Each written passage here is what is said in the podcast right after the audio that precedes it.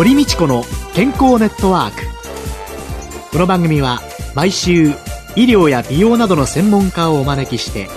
私たちの健康のために役に立つお話を伺う健康生活応援番組です。エビデンスサプリメントとマヌカハニーで健康な毎日をお届けする「コサナの提供」でお送りします。こんにちは堀道子です。今月は5週にわたり東京白金にある料理教室志田康代クッキングサロンに料理研究家の志田康代さんを訪ねて夏を乗り切るための健康レシピと題してお話を伺っています。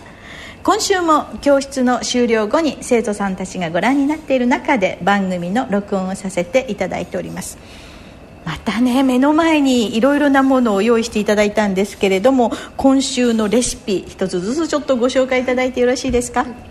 えっと、こちらは焼き野菜のピリ辛風マリネということなんですけれどもあの夏のお野菜ですね。ズッキーニとか赤ピーマンナスとかオクラなんかを今日は万願寺が入っておりますけれどもそれをあのもうそばつゆをちょっと濃いめにした中に入れてそのマリネ液の中につけておいていただいて次の日ぐらいに美味しく召し上がっていただいて冷たくても美味しいですので。マリネ液っていうのはどうやって作るんですか？これはあのもう本当にそばつゆを使っていただいてやっていただくのもいいし。はい。そばつゆそのままでも OK、うん、でこのピリ辛っていうのは？ピリ辛はあの赤唐辛子を1本入れてあります。そばつゆに赤唐辛子を1本入れて、はい、というので早速もう今月は本当に幸せ。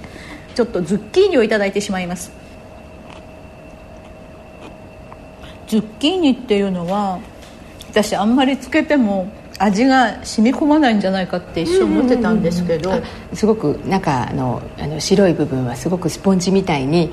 マリネ液を吸い込みますのでオリーブオイルとか油のものととても相性がいいんですね。お野菜を焼くっていうのはどういう？焼いて香ばしくしてあげた方がそのマリネ液の中につけておいてもさらに美味しくあ水分が飛んじゃう分やっぱりよく吸ってくれるんですかね焼いた時に。そうですね。そのまま入れるよりも。なんか焼いたちょちょっと焦げた香りというかね。なんかスモークしたような。例えばトマトとかこういうようなその体を冷やしてくれる夏野菜っていうようなものと、はい、かぼちゃであったりだとかベタカロチンだとかいろんな栄養素いっぱいですよね、うんやっぱり食物繊維とかもたくさん取れるじゃないですか、はいはいはい、ですからお野菜をたくさん取れるのでおそうめんと一緒に召し上がっていただいたりとかもいいじゃないですか。おそうめんだけよりも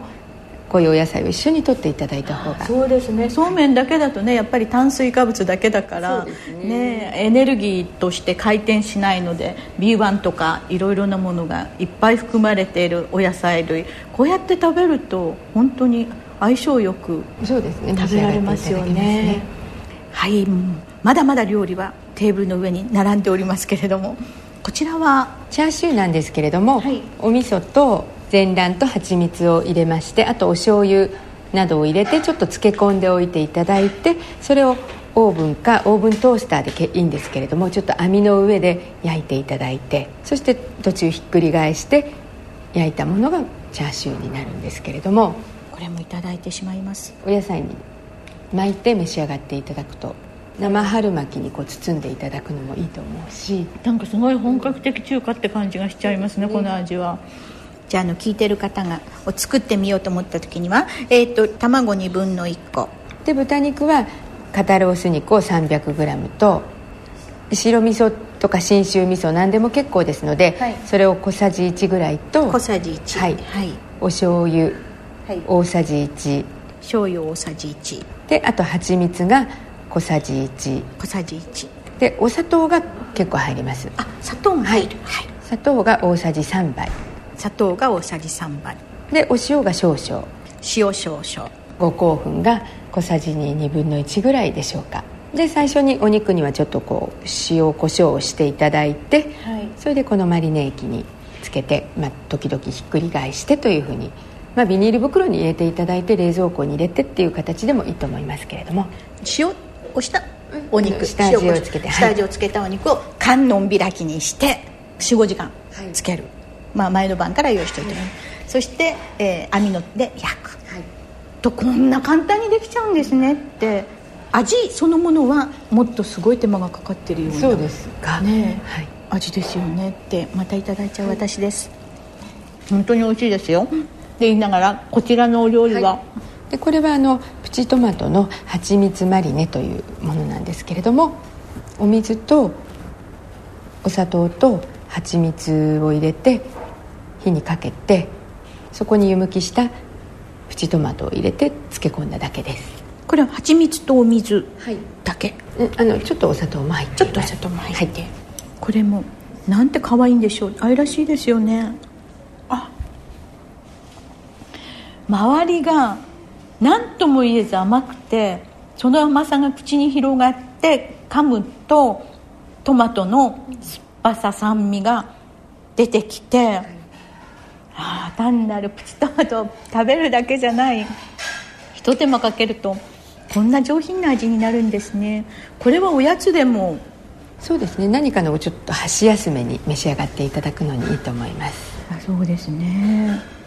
いやいや。でも今日はあのいろいろなお料理の中に蜂蜜がみんな入ってきてるんですけれども、はい、蜂蜜とお砂糖っていうのを考えた時に蜂蜜なんかをよく利用されるのは、うん、蜂蜜はあのすごくしっとり感はこう料理の何かこう出してくれるんですけれどもちょっと色がつきやすいんですね。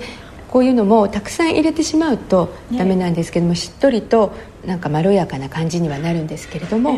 少し隠し味として入れていただくとすごく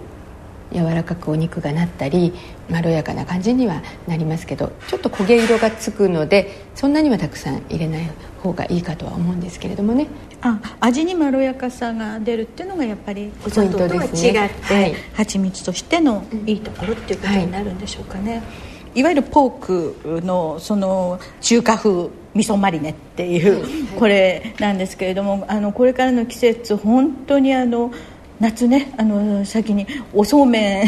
んにこの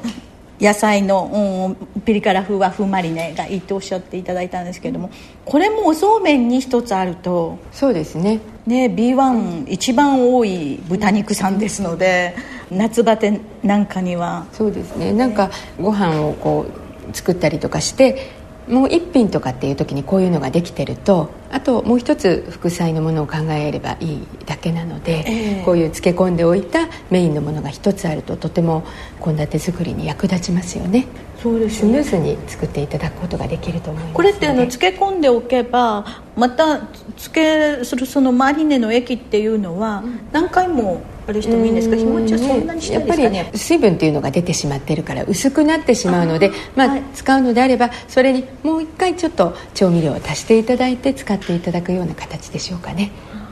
ちょっとその中華のその五香粉みたいなものが入ることによって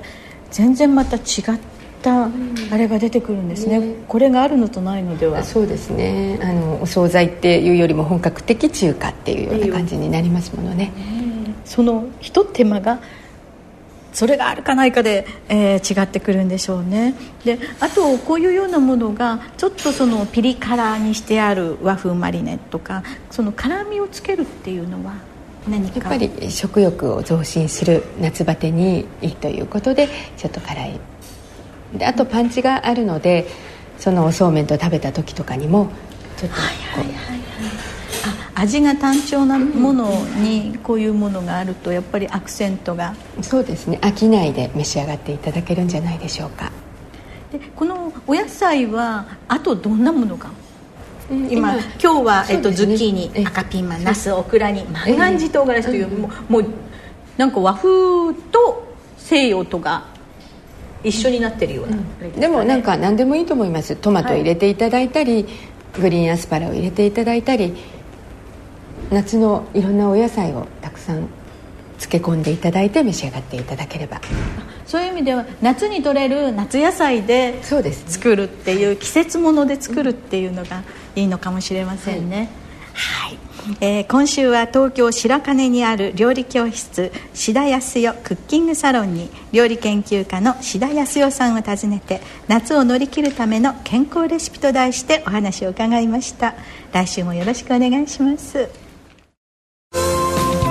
健康な毎日を送るために気をつけていることはありますか？自分の健康は自分で守る時代です。科学に裏付けされたサプリメント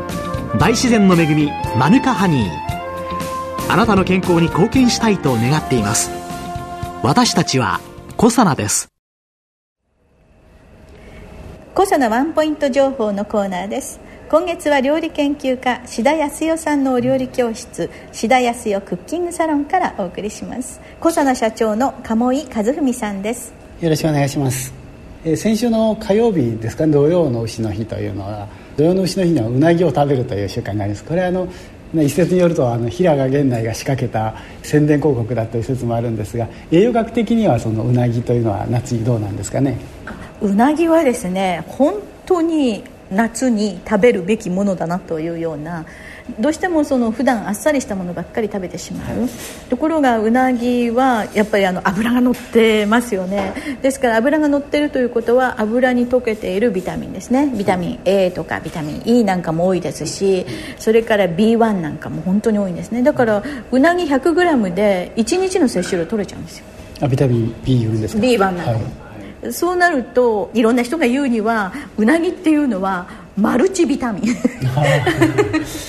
炭水化物をエネルギーに変えてくれる糖分をエネルギーに変えてくれるっていうようなものを含んでいる。そしてどうしてもあっさりしたものばっかり食べてしまいますので、脂溶性のビタミンですね、A とか D なんかも少なくなってくるともう皮膚もカサカサになってきますのでいろんなものを含んでるっていうのはいいんですけれどもね実は私うなぎ苦手なんですよ。そうですね。うなぎ食べられないです私も実はあまり食べないんですけど。ちょっと豚肉なんかもいいですね。そうそういう意味ではねあの豚肉もですねあの B1 が一番多いですのでもうポークを食べていただくというねあの今日のねお料理なんかね本当に良かったですよね。あっさりという食べ物になるとそうめんだったりとか炭水化物が多くなってしまいますのでぜひその豚肉ビタミン B1 を取っていただいたり、はい、それから栄養素でいうとリポ酸とかコエンザム9点とかその糖の代謝を高めるものをこう一緒に取っていただいて効率的に糖を燃焼して元気を出していただくというのがこの時期にいいんじゃないかと思うんですけれども。そうですよね。ただ日常で食べられない時その時にはサプリメント使ってくださいって本当に申し上げたいと思ってます。ぜひよろしくお願いします小佐ワンポイント情報お話は小佐社長の鴨井和文さんでした。来週も料理研究家志田康代さんのお料理教室志田康代クッキングサロンからお送りします。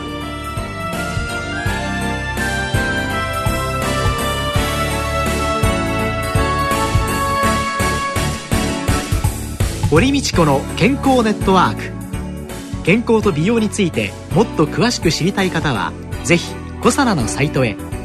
検索で「コサナ」カタカナで「コサナ」と入力してくださいこの番組はエビデンスサプリメントとマヌカハニーで健康な毎日をお届けする「コサナの提供」でお送りしました。